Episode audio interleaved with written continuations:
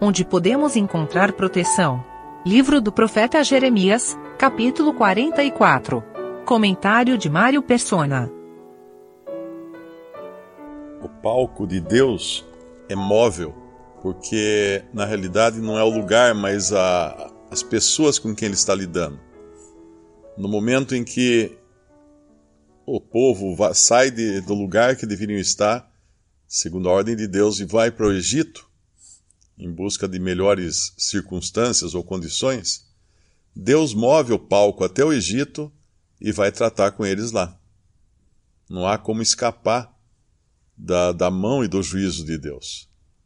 Eles haviam uh, praticado idolatria em Jerusalém, eles haviam queimado incenso a essa rainha do céu e achavam que tudo ia bem porque eles queimavam incenso a essa rainha do céu.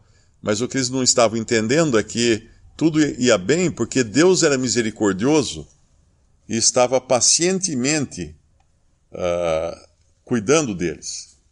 Mas chegou um momento em que Deus não suportou mais isso.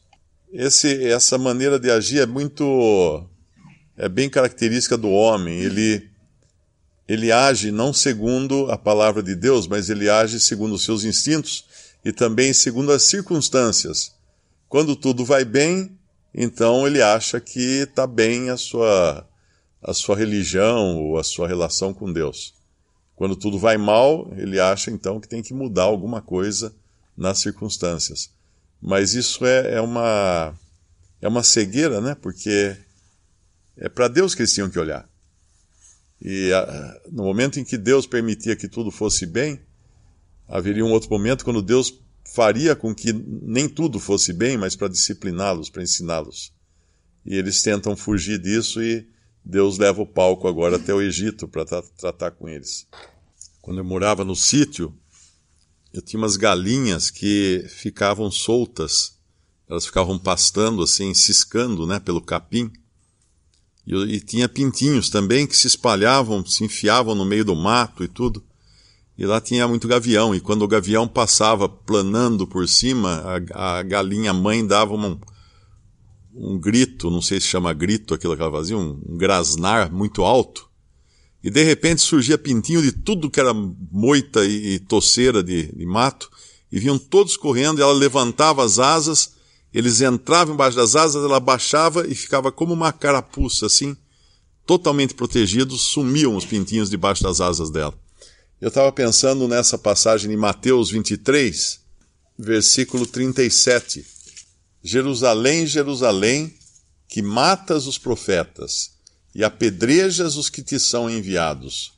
Quantas vezes quis eu ajuntar os teus filhos, como a galinha junta os seus pintos debaixo das asas, e tu não quiseste. O grande problema do, de Israel e dos judeus é que eles não aprenderam o lado para onde fugir. Aqueles pintinhos, quando a galinha gritava, o perigo dava o, o alerta, o sinal de perigo, eles fugiam do perigo. Mas eles fugiam para debaixo das asas da galinha. Isso era instintivo. Se eles fugissem para outro lado, eles seriam comidos pelo gavião. E apesar de toda, todo o cuidado que Deus teve com esse povo por tanto tempo, eles não aprenderam para que lado fugir. Quando acontecia alguma coisa, eles fugiam de Deus e não para Deus. E isso é conosco também, não é? Nós nós custamos aprender isso e quando as coisas vão mal, nós fugimos de Deus.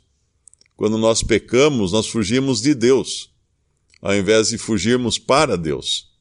A única que foi perdoada, que ouviu palavra de perdão, foi a mulher que permaneceu no lugar diante da, do único que poderia apedrejá-la, que não tinha pecado.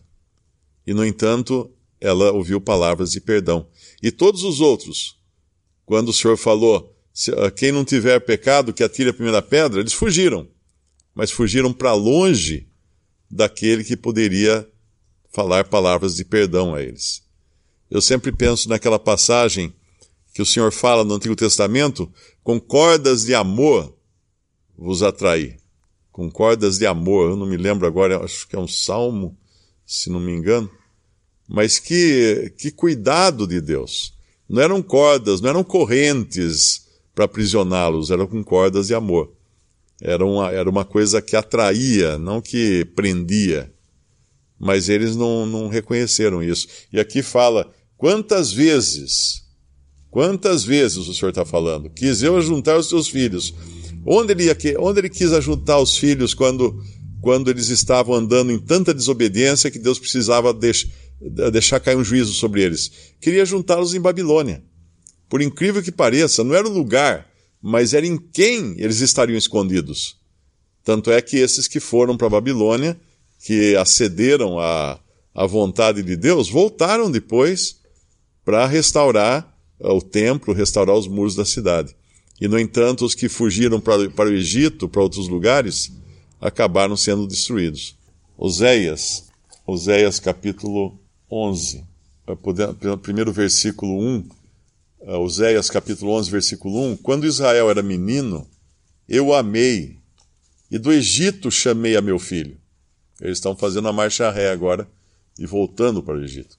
Mas como os chamavam, assim se iam da sua face. Sacrificavam a Baalins, queimavam incenso às imagens de escultura, todavia eu ensinei a andar a Efraim, Tomei-os pelos, pelos seus braços, mas não conheceram que eu os curava. Atraí-os com cordas humanas, com cordas de amor, e fui para eles como os que tiram o jugo de sobre as suas queixadas, e lhes dei mantimento. Não voltará para a terra do Egito, mas a Assíria será seu rei, porque recusam converter-se. E aí vai. Atraí-os com corda de amor, cordas de, humanas, com cordas de amor.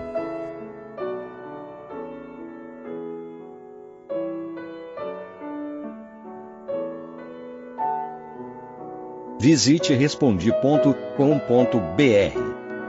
Visite também 3minutos.net.